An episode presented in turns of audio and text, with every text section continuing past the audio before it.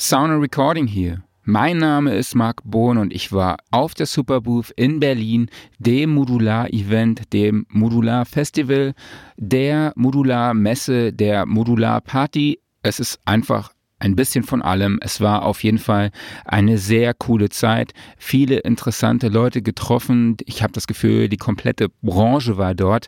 Ähm, es sieht so aus, als hätte Andreas Schneider es geschafft, mit der Superbooth quasi das Universum der Modularszene zu sein.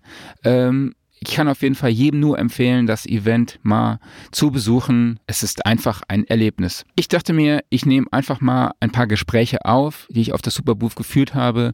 Ich habe unter anderem meinen Vorgänger, den ehemaligen Chefredakteur von Keyboards und Sound and Recording, Jörg Sunderkötter, getroffen, ähm, habe aber auch mit Dieter Döpfer, dem Vater quasi des Eurorec-Systems sprechen können, ähm, habe aber auch Modularkünstler Anatol Locker und Keyboards-Autorin Martha Bar getroffen, mit der ich über ihre Musik und die, den Trend der Modularszene äh, gesprochen habe. Zum Schluss gibt es noch ein Wrap-up zusammen mit mir und meinem Kollegen Lukas Bilz von der Gitarre- und Bassredaktion.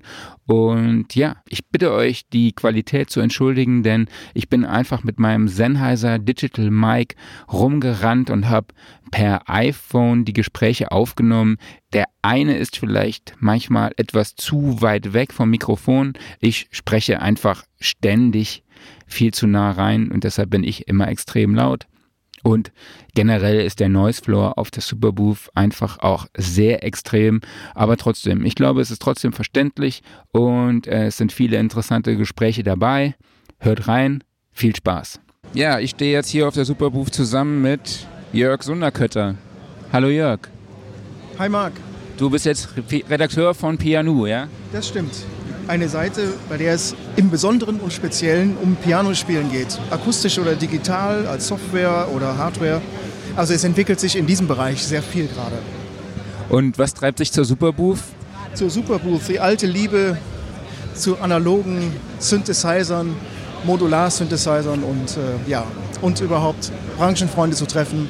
Das kann man hier sehr gut. Und ähm, was sind, also hast du schon die News verfolgt, was sind so deine Highlights? Also mein persönliches Highlight ist auf jeden Fall Bitwig. Ähm, Bitwig Studio mit äh, der anstehenden Version 3.0, mit der äh, modularen Erweiterung The Grid heißt es.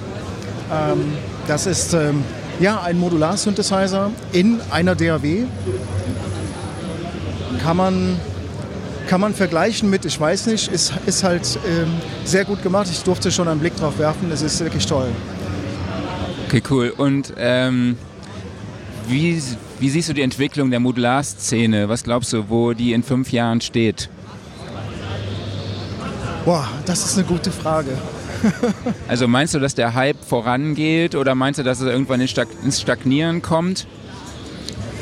Ich weiß, es ist schwer zu sagen. Ich könnte jetzt zynisch sagen, inzwischen hat ja jeder Deppen Modular-Synthesizer zu Hause. Ähm, irgendwie ein Euro-Rack oder weiß der Geier. Aber das ist, ist, ist es eigentlich völlig egal. Hauptsache, äh, die Leute ähm, schrauben an den Sachen, experimentieren mit Sounds und äh, kommen mal raus aus der Box, aus dem Rechner und stöpseln irgendwas zusammen und experimentieren damit. Haben Spaß damit. Man muss ja gar nicht professionell damit Musik machen, sondern einfach irgendwie was machen. Das ist das Tolle daran. Und ich hoffe, dass das in fünf Jahren äh, noch mindestens genauso ist oder, äh, oder noch mehr wird. Äh. Okay, danke dir. So, ich stehe immer noch im Eingangsbereich der Superbooth und habe jetzt Modularkünstler und ehemaliger Keyboards-Autor Anatol Locker getroffen. Hallo. Hi, hallo, grüß dich. Äh, was treibt dich zur Superbooth? Ähm, zwei Sachen. Das eine ist, ich habe heute Abend außerhalb der ähm, Superbooth einen kleinen Gig mit dem Florian Anwander. Da spielen wir als MBO Sonics rein elektronisch improvisierte Musik. Und ähm, am Samstag spiele ich zusammen mit der lieben Kollegin Martha Barr und als Lucid Grain hier auf der Seebühne. Und genau, Martha ist ja. Ach so, sorry. Ähm, ja, sorry. Martha ist ja auch Keyboards-Autorin und ich habe morgen noch ein Interview mit ihr und ihr habt ja auch jetzt eine neue Platte zusammen aufgenommen oder beziehungsweise produziert.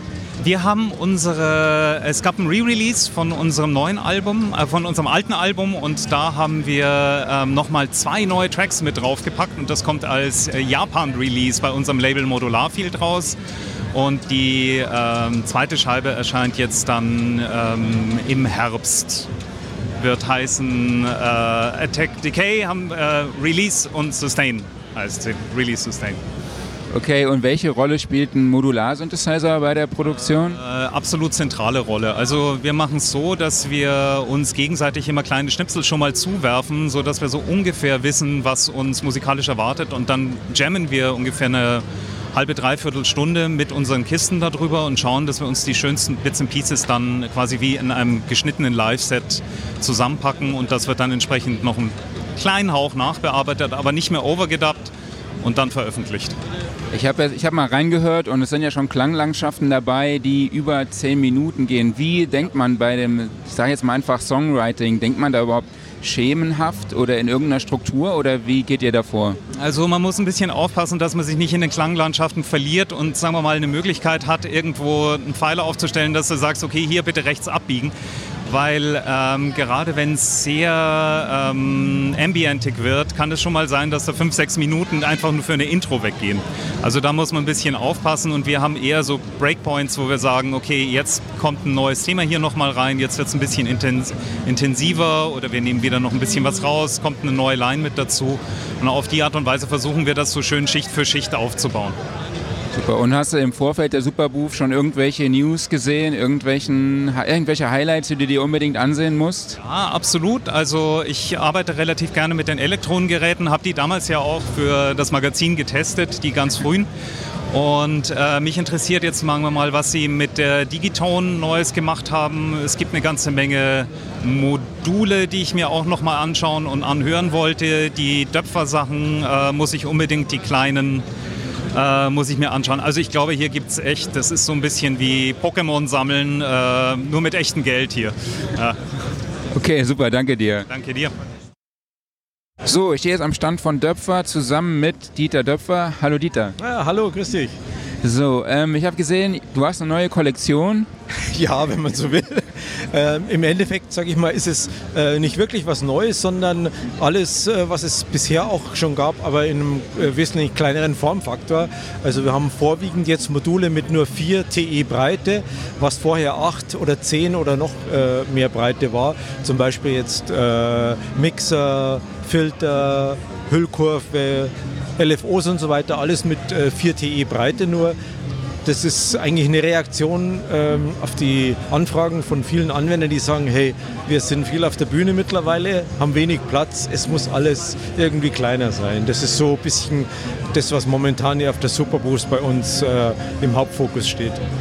Wo liegen wir da preislich ungefähr? Ähm, unterschiedlich. Also ich sage mal, so der mittlere Preis bei den Modulen ist so um die 80 Euro. Es gibt ein paar, die sind preiswerter. Wixer zum Beispiel ist preiswerter, der geht runter, glaube ich, auf 50 Euro.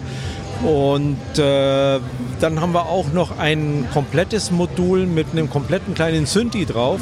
Also da ist komplett hinter einer 10 TE Frontplatte haben wir VCO, VCF, VCA, Hüllkurvengenerator, Suboktave und was weiß ich alles, der wird so um die 160 Euro kosten.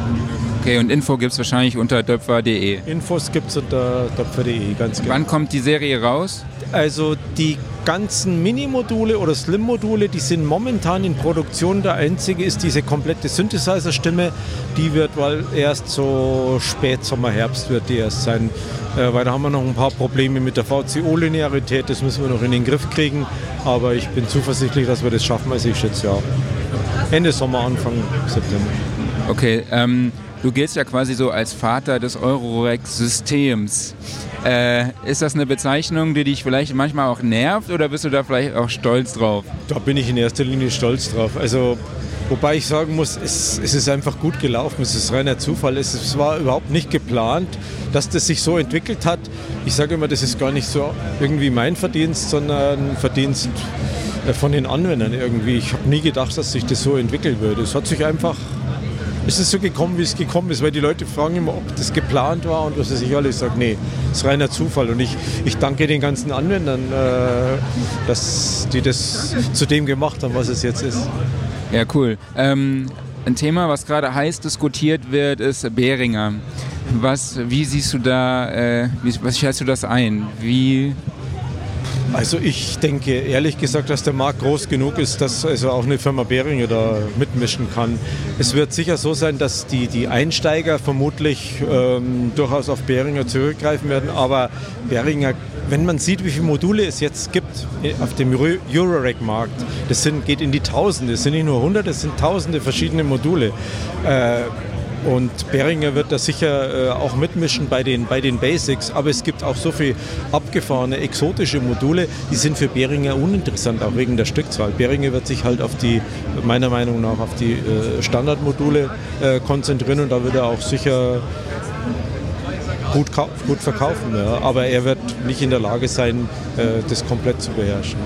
Hast du schon andere Highlights hier auf der Superbooth gesehen? Du, ich bin überhaupt nicht rumgekommen. Wir haben heute früh erst aufgebaut und seitdem bin ich so wie jetzt in, äh, in Videos und Interviews. Also ich bin noch nicht rumgekommen. Nee. Okay. Ähm, willst du mal kurz was anspielen? Das ja, ich habe da gerade, glaube ich, diese kleine monophone Synthesizer-Stimme am Laufen. Muss ich mal gucken.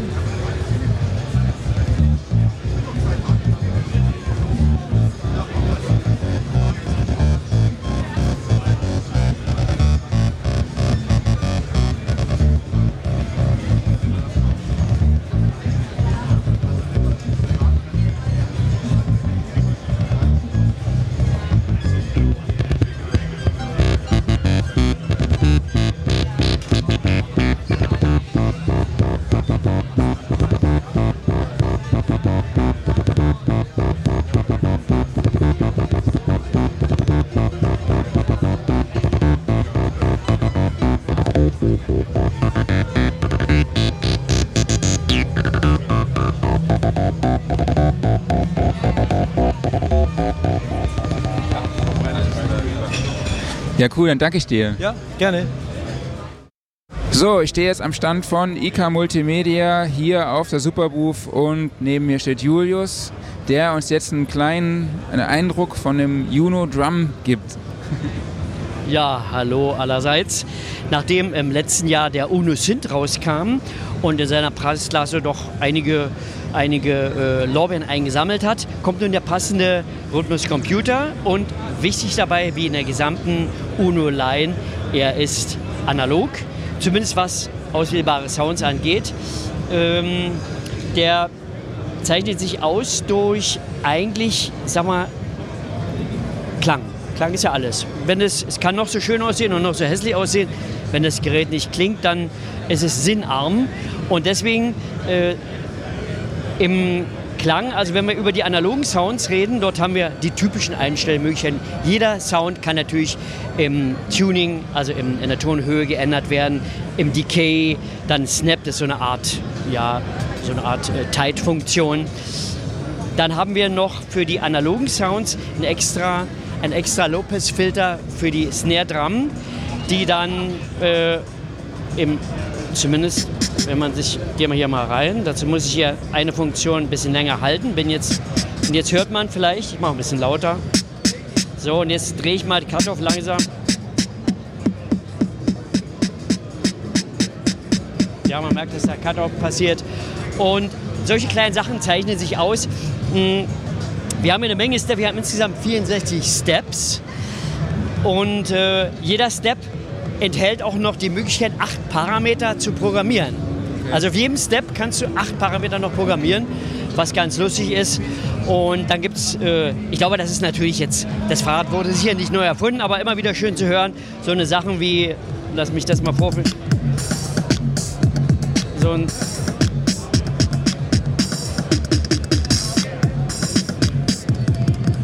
Also die sogenannten Stutter- und Roll-Effekte, die natürlich gerade für das Live-Performing interessant sind. Und äh, dann gibt es Funktionen zum Muten von Instrumenten. Äh, jedes Instrument kann natürlich in seiner Stimme äh, in der Lautstärke verändert werden. Und dazu muss man aber sagen, das Gerät ist Mono. Ja? Und wir haben auch einen Eingang äh, eingehende Stereosignale werden mono gebridged und natürlich ist diese Kombination aus dem UNO-Synth, dem analogen Synthesizer und diesem analogen Drumcomputer sehr schön. Beide lassen sich synchronisieren. Äh, Leute, die fragen, wo um alles in der Welt ist denn MIDI? Äh, das sind diese Mikro-Klinkenbuchsen, da müssen Adapter her, sonst das passt einfach nicht mehr rein. Äh, Eingang gibt es und der Eingang läuft auch über, die Ma über einen Master-Effekt, nämlich einen analogen Kompressor. Es gibt noch einen analogen Drive. Das Ding ist Batterie äh, äh, zu, zu betreiben. Äh, drei AAA oder zwei, weiß ich gar nicht mehr. Dann kann er über USB, Computer oder auch ein Power, Powerpack natürlich dann betrieben werden. Preis ist bei Thomann so ungefähr 285, so glaube ich. Äh, wir wissen alle, die Preise sind immer in Bewegung. Also ich glaube, als Resümee ist es ein hervorragend klingender äh, Rhythmuscomputer mit vielen Features. Natürlich, die Features bedeuten auch, dass er auch PCM-Sounds hat. Ja. Aber ich finde, die analogen klingen besser. Diese lassen sich schön einstellen. Gibt es eine Humanize-Funktion, die das Ganze so ein bisschen mehr Amateur-Trommler-mäßig aufsetzt. Und also eine Kiste, die klein, leicht, portabel und preiswert ist. Wann ist der Release? Äh, in wenigen Wochen. Ach, was ich vergaß, es wird wie bei dem hier sichtbaren Unusynth-Editor auch einen Editor geben für Mac, PC und iPad. Okay, super. Und wie hat sich so, also ist da noch mehr zu erwarten in Zukunft? Äh, ich bin freier Mitarbeiter und die intimsten Geheimnisse der Company erfahre ich natürlich auch nur so ganz unterm Flüstertisch. Also ich denke, das, wird, das werden nicht die Einzel bleiben. Irgendwas wird da noch kommen, aber bitte löche mich jetzt nicht, was es sein wird. Äh, kann ich dir dazu jetzt nicht sagen. Okay, und nochmal allgemein zur Superbooth. Was ist so dein erster Eindruck? Äh, es ist meine zweite Booth jetzt. Ich wollte mal privat mal hingehen, war mir zu teuer, aber jetzt als Aussteller ist es natürlich was anderes. Äh, ich finde das genial, aus zwei Gründen. Einmal, äh, ich war ja mit Roland 15 Jahre auf der Musikmesse und die ist natürlich das Flaggschiff und die unantastbar und jetzt inzwischen laufen alle Leute weg weil, naja, wie jeder Mann weiß, äh, das sehr, sehr teuer und auch ein bisschen elitär geworden ist. Und die Superboost ist konzentriert. Hier sieht man natürlich Leute, die vornehmlich sicherlich an, an elektronischer Tonerzeugung und im speziellen Maße an Modularsystemen interessiert sind. Man, wenn du dich mal umschaust hier, also ich sag mal 80% Modularsysteme, das ist auch eine Demokratisierung, finde ich. Also ganz kleine äh, Hersteller, vielleicht mit zwei, drei Leuten nur, können selbst so ein Modularsystem bauen und hoffen es natürlich zu verkaufen. Äh, erstaunlicherweise findest du auch andere Hersteller hier, so wie SPL zum Beispiel, also ja. im Audiobereich, wie wir wissen ja, State of the Art oder Softtube ist hier um die Ecke. Und letztes Jahr war sogar Spectasonics da, Mr. Persing himself war da. Also es ist, es ist eine schöne, konzentrierte Messe für unser Gebiet, finde ich. Und äh, ob das jetzt natürlich, das ist, weiß ich nicht. Ich bin ja hauptamtlich Musiker und ob nun diese Modularsysteme so lange bleiben, das weiß ich nicht. Also ein, ein reiner Musiker findet das zwar lustig, aber weißt du, ich spiele auf meinem Moog Voyager und das reicht mir eigentlich, wenn ich äh, analoges Zeugs brauche. Aber ich finde es gut, alle Leute sind fokussiert auf, auf unser Gebiet. Und das ist schön, alle sind nett, freundlich, freuen sich, dass es so viele Aussteller hier gibt. Und also ich finde es rundum, finde ich das genial. Okay, ich meine, ich bin Berliner, aber Wuhleheit ist ein bisschen weit weg. Eine Stunde Anfahrtzeit mit den Öffentlichen ist eine ganze Menge, aber okay. Die Nächte sind lang und wir schlafen dann halt in der S-Bahn.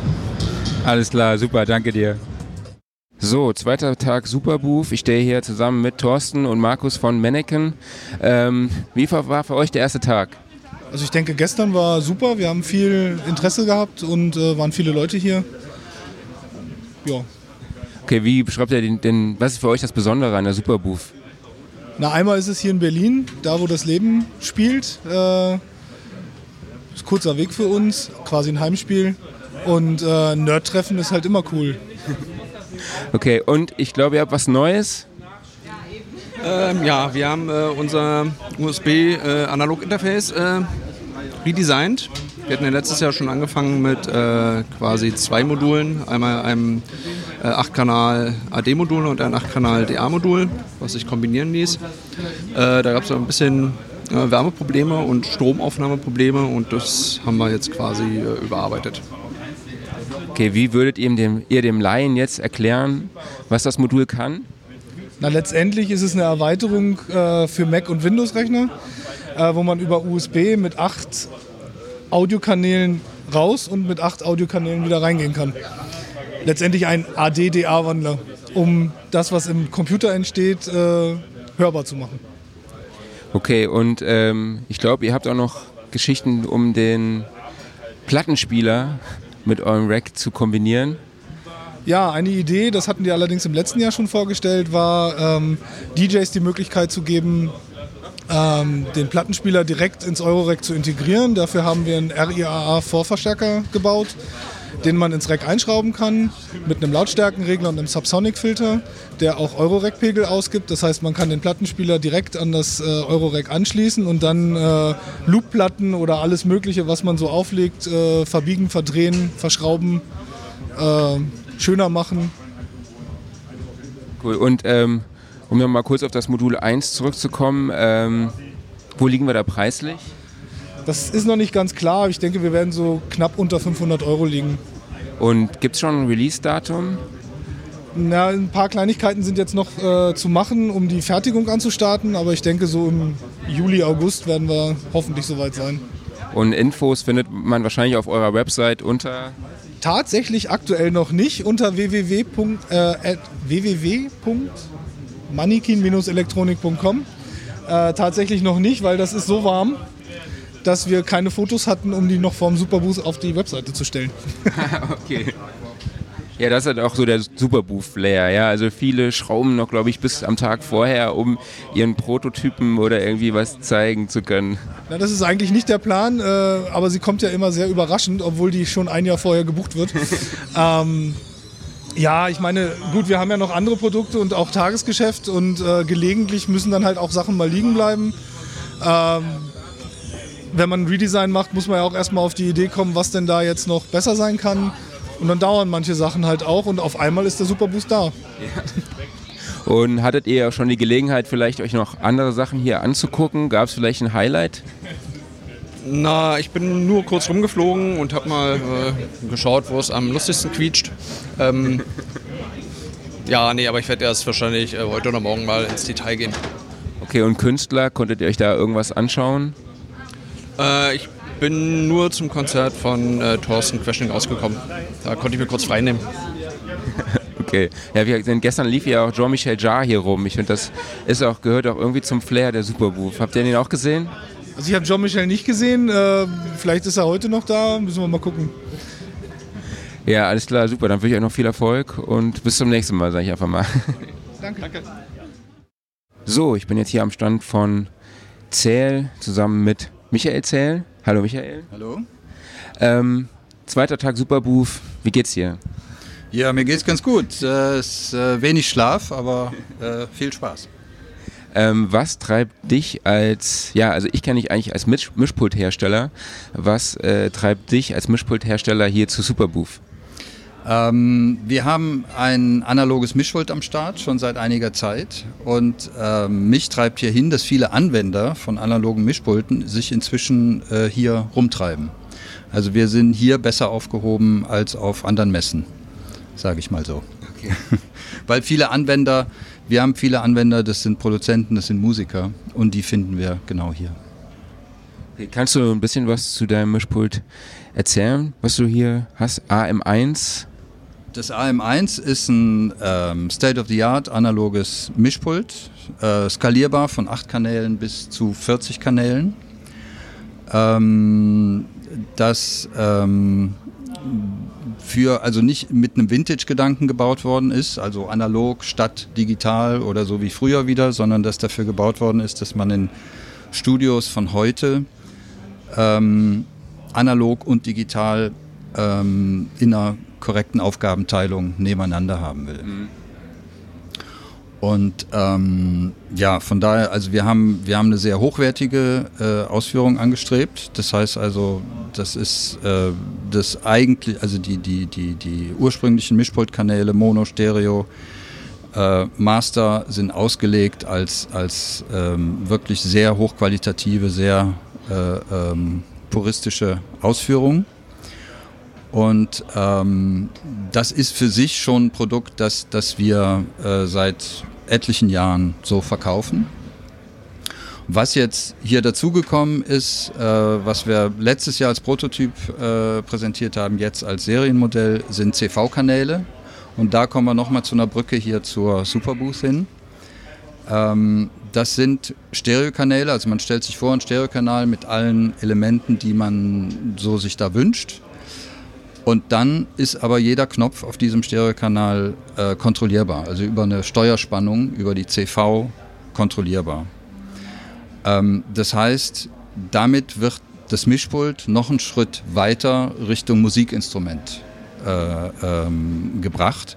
Und das sind, trifft genau auch den, den, die Wünsche unserer meisten Anwender, ähm, die den Mix und das eigentliche Mischen auch immer mehr als eine musikalische Geschichte sehen und nicht so sehr wie eine Verwaltung von, von Audio. Mhm. Ne? Nur eine Pegelschieberei, sondern darin auch einen kreativen Akt sehen.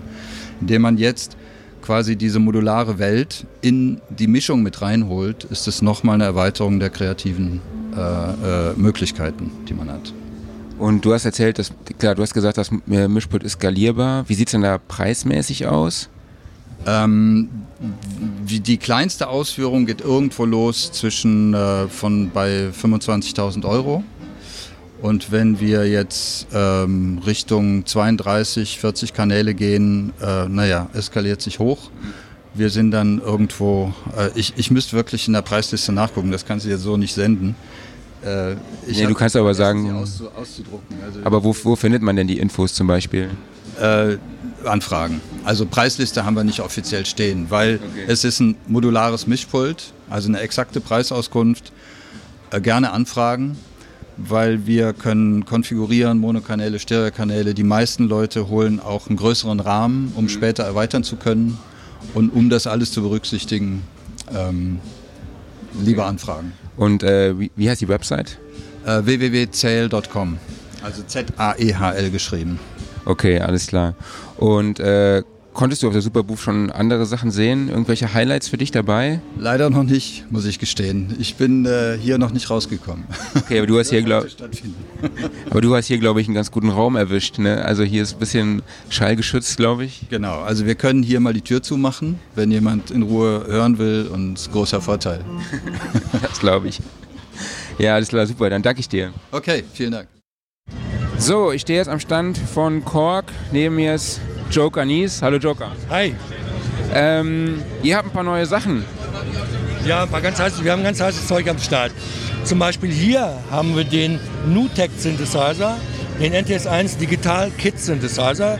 Das ist ein kleiner DIY-Synthesizer, den muss man nämlich selber zusammenschrauben. Allerdings keine Angst, man muss weder löten noch sonst welche technischen Voraussetzungen mitbringen. Sogar der Schraubenzieher ist dabei, um den eben zusammenzubauen. Im Herzen werkelt hier allerdings ein DSP. Äh, somit wäre er im Prinzip ein, äh, äh ein, ein Korg äh, Monotron und Steroids, könnte man sagen. Denn hier haben wir natürlich viel mehr Möglichkeiten als bei einem analogen Minigerät, wo es eine Wellenform gab und einen Filter. Analog klang gut, aber hier haben wir zum Beispiel mehrere Wellenformen, die üblichen äh, Sword, Triangle, Square Wave, aber dann eben auch Wavetables.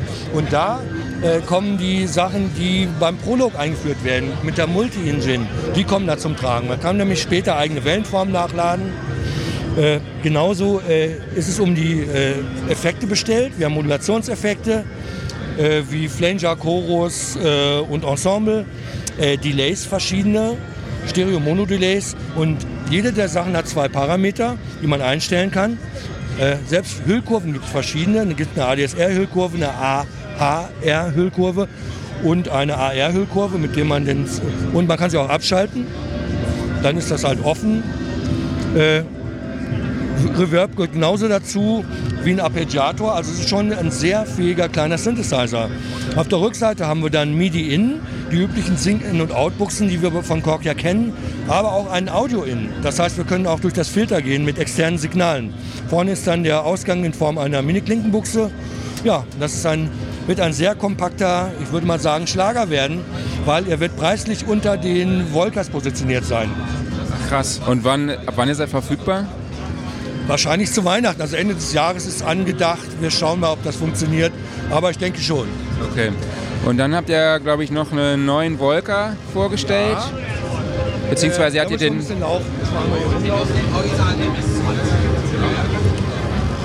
Also er hattet ja jetzt vor kurzem auch den Vo ähm, Volca Modular rausgebracht Ja. und jetzt auch jetzt Volker Dram, das kam ja ungefähr zur gleichen Zeit. Aber jetzt zur Messe, leider hat man uns ja wieder geleakt. Das ist ja so eine Unart geworden heutzutage. Wir wollten einfach äh, am Donnerstag mit dem äh, Volker Nubas komplett neu auftrumpfen.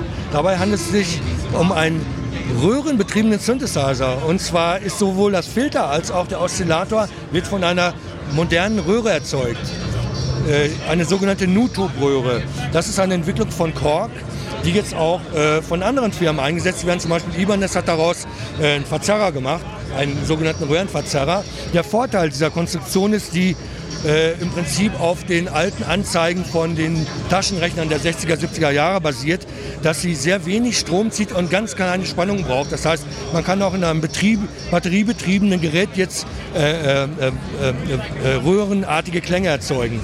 Und ich muss sagen, das Ding äh, knallt schon ganz gut los. Also da kriegt manche 303 schon Angst. Das schmatzt und gurgelt und komprimiert, dass es eine Freude ist. Also ich muss sagen, das Ding klingt wirklich sehr gut. Und äh, wo liegen wir da preislich? Ich denke so im üblichen Volca-Rahmen. Ich habe jetzt keinen exakten Preis im Kopf, aber äh, eventuell muss er dann gleich nochmal den, den Dominik fragen. Der, hat, der weiß wahrscheinlich mehr. Okay, und Release-Datum, gibt es da schon was? Äh, musste ihn auch fragen. Das kann, kann ich nicht sagen, weil der kam gerade raus. Ich, früher haben sie mir die Geräte immer zum Testen gegeben, aber seit geleakt wird, sind die sehr vorsichtig und äh, geben nichts mehr raus. Also ich habe ihn hier auch erst entdeckt, ausprobiert und für gut befunden, muss ich sagen. Okay, und ich glaube, ihr habt noch was, noch was Drittes im Programm. Oh ja, äh, wir haben äh, äh, die, äh, den Minilook ordentlich aufgebohrt. Es gibt jetzt nämlich einen Minilook XT äh, mit Tastatur und einem 16-Step-Sequenzer, den man sehr schön bedienen kann und auch als Pultversion für die Leute, die keine kleinen Tastaturen mögen. Die haben dann nämlich keine Ausrede mehr, keinen zu kaufen. Und äh, der hat jetzt nicht nur die Multi-Engine geerbt vom Prolo, äh, sondern auch einen 16-Step-Sequenzer und äh, man kann sie kaskadieren. Das heißt, wenn man zwei hintereinander schaltet, kann man achtstimmig spielen. Finde ich auch eine ganz interessante Idee. Also der beste Minilook, den es je gab. Okay, und ähm, preislich? Musste, äh, ja, ja, frag mal Dominik. Okay. Ja, ich muss, ich komme mit, weil ich muss sie auch wissen. Ich habe Okay. die nur noch nicht erfragt. Nee, alles gut. Und ähm, kurze Frage, hast du schon andere Highlights gesehen hier auf der Superbooth? Ja, auf jeden Fall. Äh, da muss ich mal eben äh, mein Handy zücken, weil ich kann mir das immer nicht merken. Der Sonicware E ELZ1, den fand ich absolut klasse.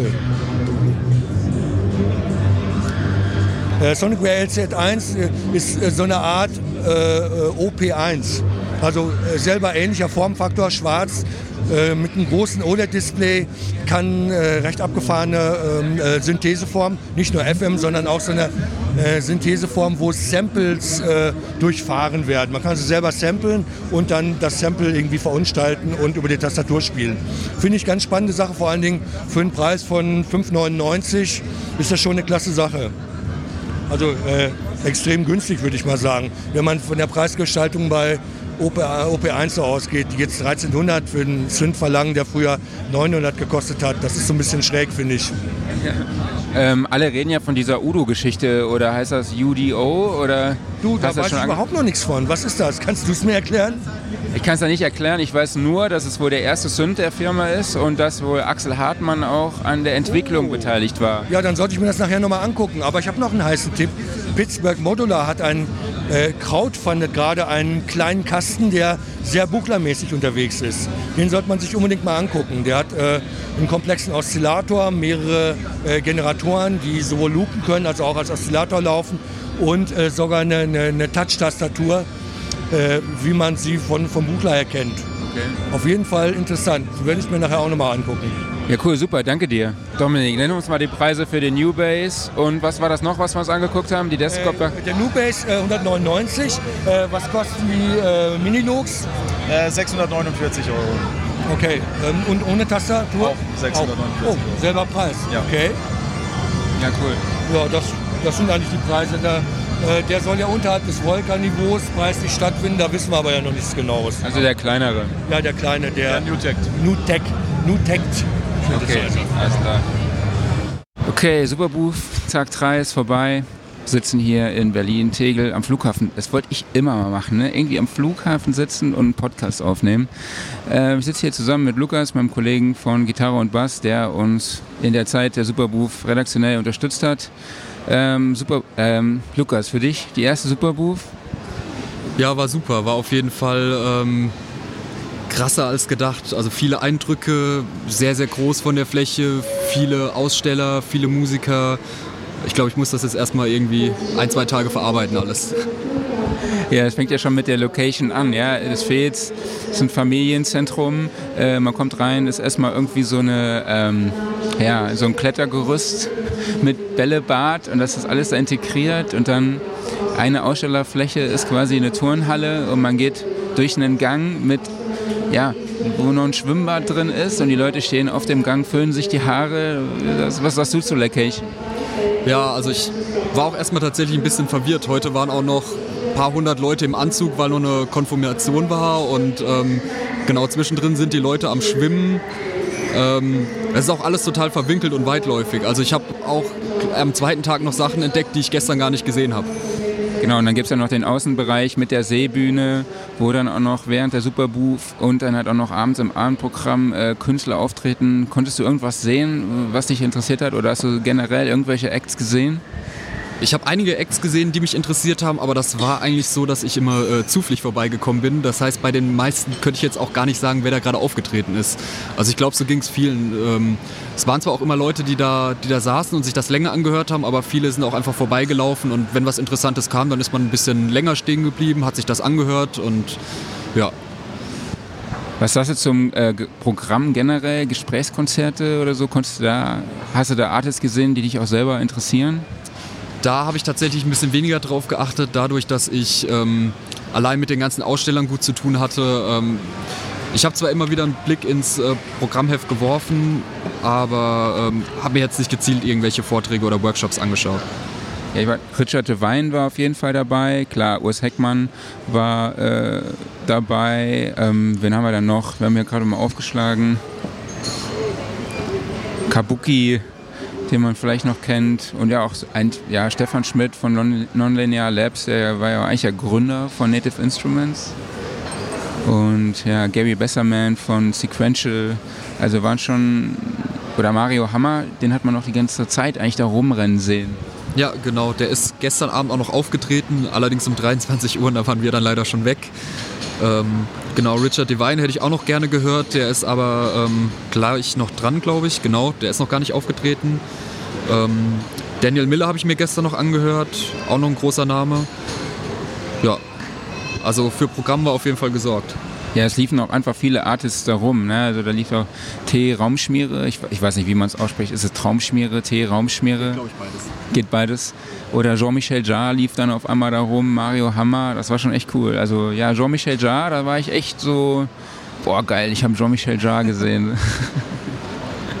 Was sagst du zum Besucheraufkommen?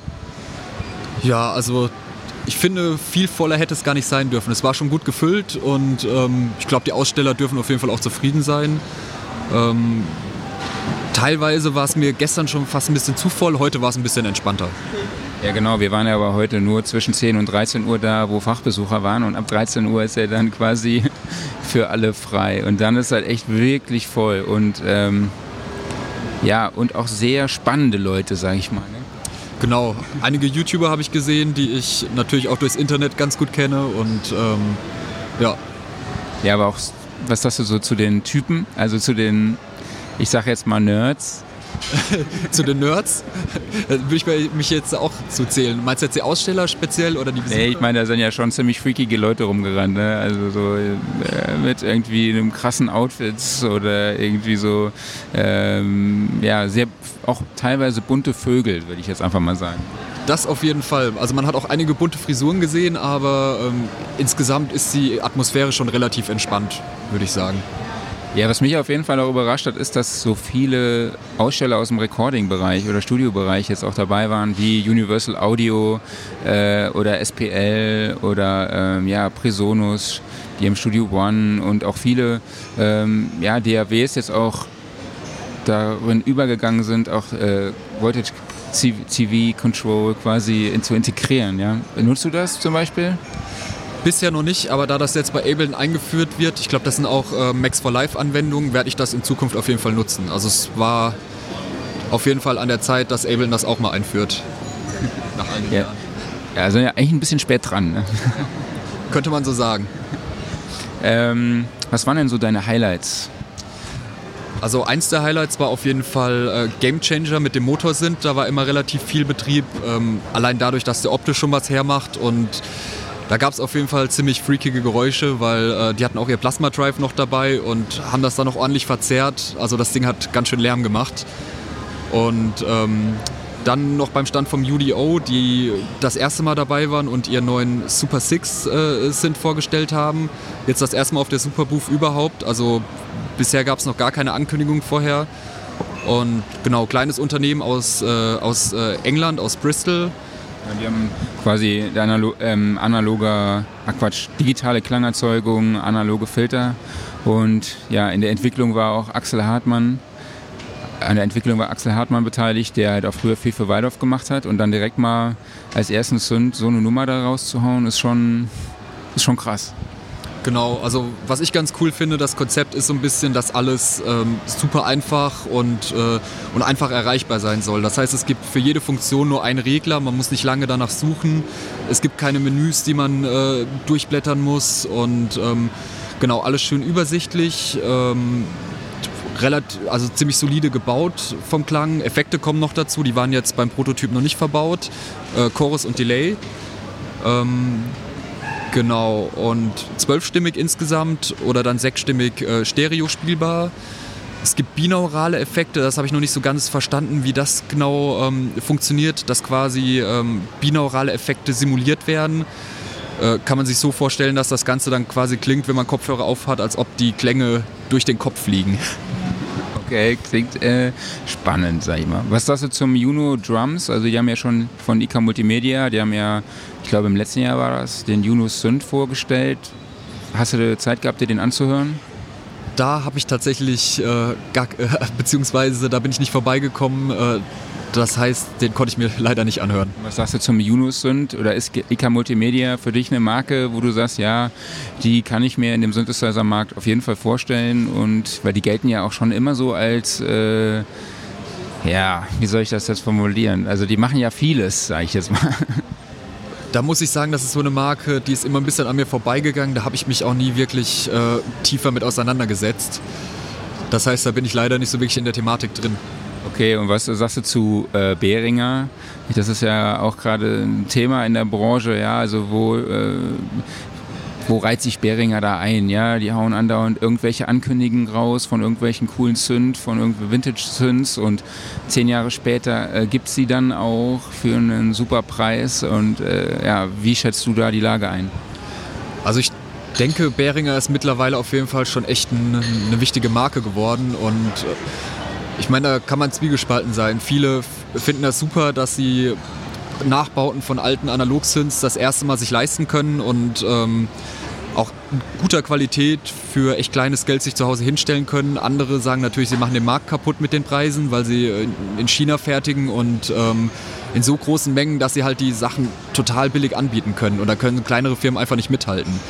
Ich persönlich finde die Sachen tatsächlich ganz gut, weil ich auch der Meinung bin, dass ähm, ich würde mir jetzt zum Beispiel nie einen Yamaha CS80 oder, oder einen Minimoog oder so im Original leisten können. Und wenn ich den mir Nachbau für 300 Euro kaufen kann, ist das super.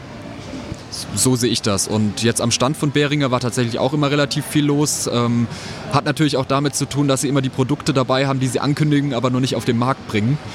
Und ähm, die sind dann natürlich bei NAM, Superbooth und so immer vertreten und da sind die Leute immer total heiß drauf, das Zeug dann auch anzutesten, was sie schon aus Videos oder ja genau von irgendwelchen News kennen. Ja, ich glaube tatsächlich auch, dass es vor allem für Anfänger spannend ist, also auch da preisgünstig in das Segment einzusteigen, auch wenn sie jetzt quasi mit modularen Synthesizern auf anfangen würden.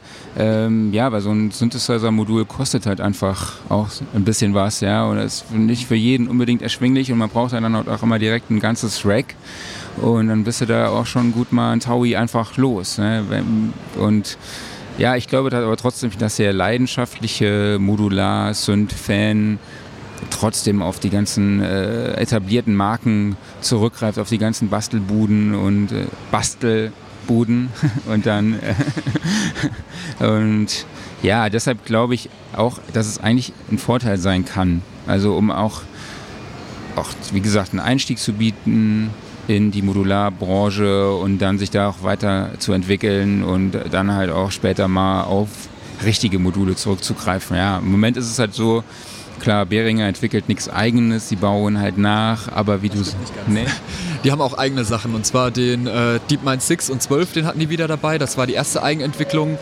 Ähm, ist ein bisschen an den Profit äh, angelehnt, ist aber trotzdem eine Eigenentwicklung und ähm, den Behringer Neutron. Okay. Semimodular, das war so ähm, ja, der, der große eigene Sinn, der jetzt in letzter Zeit rauskam. In nächster Zeit sind jetzt erstmal tatsächlich nur Klone geplant. Okay, was sagst du zum, äh, warten mal kurz. Was sagst du zum Novation Summit? Den Novation Summit äh, habe ich zwar gesehen, aber da hatte ich jetzt auch nicht wirklich Zeit, mich damit zu beschäftigen. Ähm, es sah für mich aus wie der äh, Novation Peak. So ganz habe ich den Unterschied jetzt nicht gecheckt, ob das nur eine überarbeitete Version ist oder mit mehr Funktionen. Ähm okay. Ja, ich glaube, das war es dann auch schon von unserem Superbooth Wrap-Up. Ich glaube, guckst du jetzt im nächsten Jahr nochmal an? Ja, auf jeden Fall. Also ich finde, das ist auch ein gutes Gesamtpaket von Ausstellern, Musik und Atmosphäre ist super. Also gerne wieder. Ja, also man muss halt schon sagen, nach drei Tagen bin ich tatsächlich jetzt auch schon froh, dass es wieder nach Hause geht. Also ähm, der Noise Floor ist halt, irgendwann macht er einen unterbewusst doch schon fertig so und dann den ganzen Tag auf der Messe rumrennen. Ich meine, wir waren bei super vielen Kontakten, um auch einfach unser Event-Studio-Szene nochmal zu pushen. Das ist auch jetzt mal nochmal so eine kleine Überleitung ähm, zu unserem eigenen Event. Also unter studioszene.de findet ihr weitere Infos zu unserer äh, zu unserem Event im September in Köln, wo es unter anderem auch Workshops mit Silvia Messi und Mikko Zauski gibt. Wir haben eine Ausstellerfläche mit unter anderem Universal Audio, Eve, Telefunken, Motu und vielen, vielen weiteren Marken aus der Audiobranche. Und ja, jetzt wird auch unser Flug aufgerufen und wir müssen jetzt aufhören. Folgt uns auf allen Kanälen, soundrecording.de, abonniert unseren Podcast, äh, kauft unser Heft, besucht die Studioszene und ja, ich danke euch fürs Zuhören. Bis zum nächsten Mal und danke dir, Lukas. Ja, gerne. Tschüss.